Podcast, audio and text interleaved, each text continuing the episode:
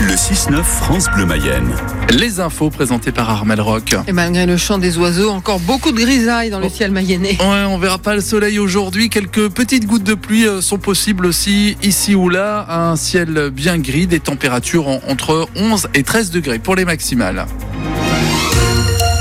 Nouvelle grève aujourd'hui dans les établissements scolaires. Après une première mobilisation jeudi dernier, les enseignants retournent dans la rue. Derrière cet appel, plusieurs syndicats, dont le SNES FSU, mais aussi la CGT avec les mêmes revendications.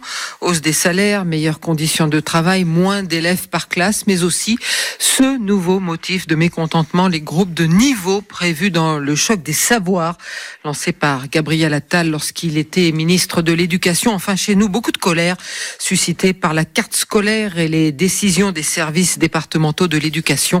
20 fermetures de classes possibles à la rentrée de septembre pour seulement une ouverture. Dans certains cas, la mobilisation des parents a payé comme à Marseillais-la-Ville où l'école Henri Matisse va conserver ses trois classes. Lactalis et ses producteurs de lait toujours en désaccord. En pleine crise agricole, le groupe mayennais a proposé de payer la tonne 15 euros de plus, soit 420 euros les 1000 litres en janvier et février. Insuffisant pour Johan Serrault, le président de l'UNEL, l'Union nationale des éleveurs livreurs Lactalis. Ça correspond pas aux attentes des producteurs aujourd'hui. On est dans un espace-temps de médiation avec Lactalis pour euh, travailler le fond du sujet. Et donc, pour se donner du temps, nous, producteurs, on a demandé à reconduire le prix moyen 2023 sur ce premier trimestre. Et donc, on demandait 429 euros. Et Lactalis n'a pas accepté, en effet, car c'était euh, à leurs yeux pas raisonnable, alors que c'est tout à fait euh, dans le prix de marché aujourd'hui.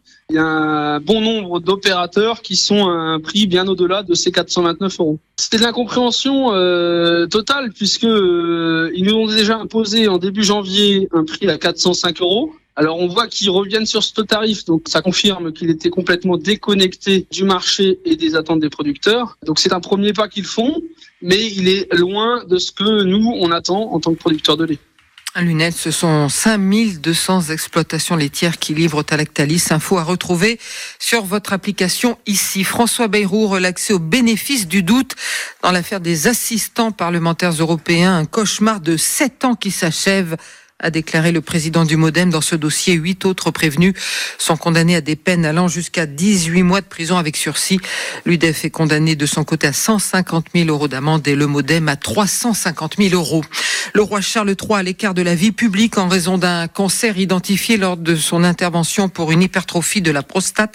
C'était il y a quelques jours, mais Buckingham précise que ce n'est pas un cancer de la prostate, moins d'un an et demi après avoir succédé à sa mère sur le trône britannique et neuf mois avoir été couronné. Le souverain de 75 ans assure être optimiste et rester aux affaires. C'est une histoire qui ne va pas redorer l'image du foot. Oui, ça s'est passé fin janvier dans le sud Mayenne lors d'un match des U12 entre Château-Gontier et l'US Méral-Cossé. L'arbitre a giflé un parent venu lui demander des explications. L'auteur du geste a écopé d'une amende et d'une suspension de 10 matchs. Incident qui fait réagir le président du district de foot de la Mayenne, Nicolas Potier.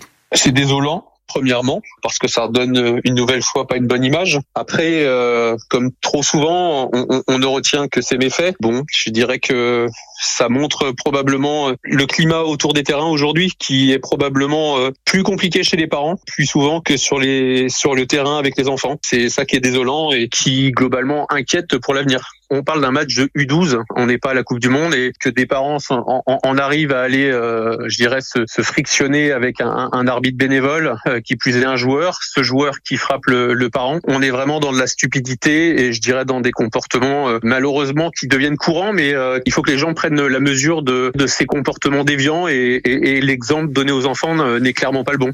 Le début ce soir des huitièmes de finale de la Coupe de France. Belle affiche entre Sochaux, l'équipe de nationale entraînée par le Mayennais Oswald Tanchot et le Stade Rennais. Demain, ce sera au tour de Laval d'aller jouer au Puy-en-Velay. Match à vivre sur France Bleu Mayenne. Hier soir, c'est Bastia qui a remporté le derby corse entre, contre Ajaccio en clôture de la 23e journée de Ligue 2. 1-0. Et grâce à ce résultat, Bastia reste 16e au classement, Ajaccio est 8e. Et toi, ton smartphone accro ou pas? C'est la question ce matin autour autour de la machine à café. C'est la journée mondiale sans téléphone portable. Elle existe depuis plus de 20 ans, le 6 février, jour de la Saint-Gaston, référence à la chanson de Nino Ferrer. Gaston, il y a le téléphone qui sonne. Entre-temps, les temps ont bien changé. Et aujourd'hui, quand le téléphone sonne, presque tout le monde répond, Marius Delaunay. Il y a d'abord ceux qui l'affirment haut et fort, ils n'ont pas besoin de portable pour faire leur vie. Carrément, ouais. Au moins tranquille, pas embêté par personne. Les petits enfants, ils vérifient les adresses, ils cherchent les horaires de tram, les horaires de bus. Moi, ça m'intéresse pas. Moi, je suis à pied. Hein. Et avec une carte, c'est parfait. voilà pour les irréductibles. Pour les autres, comme Alexia, on l'avoue sans problème. On a bien du mal à s'en passer. Mon téléphone, je l'ai à 24 il dort avec moi, euh, je l'ai dès le réveil, euh, tout le temps, quoi.